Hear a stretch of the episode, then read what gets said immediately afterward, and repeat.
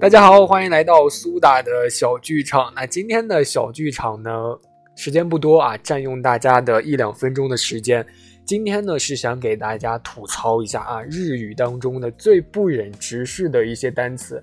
那这些单词呢，往往都是日语当中的一些外来词。大家都知道啊，日语当中的外来词呢，往往是通过模仿其他国家的一个语言的发音，然后再转换成日语这样的一个单词啊。往往呢，它都是非常非常奇特的。大家最著名的，或者说最习以为常、最听得惯的一个词，也不是听得惯吧，听得最多的一个词呢，可能是英语里的 computer。哎，不对不对，应该是 computer，computer 啊。我都不知道正确的这个电脑的英语该怎么读了，应该就是 computer。然后呢，在日语当中呢，computer 呢是 computer 啊，computer。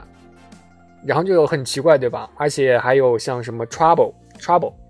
然后在日语呢，翻这个直译过来就是 t o l a b o l 啊 t o l a b o l。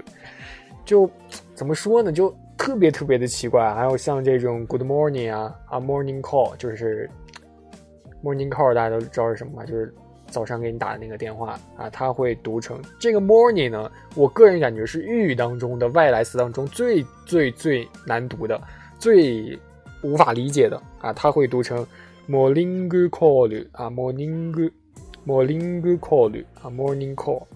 这怎么想都不像是一个词吧？然后还有，其实像中文，中文当当中的单词，很多的时候你去这个中华餐厅的时候，你去点餐的时候，比如说吃鱼香肉丝，他就会说成鱼香肉丝，鱼香肉丝啊，就是鱼香肉丝。还有像二锅头，就是阿鲁科托鲁。那其实呢，我个人感觉啊，中文它音译过来，它日本人还是能够读得清楚的。我们中国也能读懂，像什么麻婆豆腐、麻婆豆腐，还有像什么皮蛋，它也会读成皮蛋啊，这样大家其实是能听懂的。所以，这个音译虽然听起来挺奇怪的，但是我个人感觉。它确实是挺奇怪的啊，就是，但是对于我们学习的这个步伐上，或者说学习的道路上，它确实是一大阻碍。但是呢，对于没学习日语的人，它确实有一大帮助的，对吧？就比如说我们没学过日语，但是去点菜，日本人还是能够听懂的。所以我感觉这还是日语当中或者说两国文化差异之间比较有趣的一个地方。你认为呢？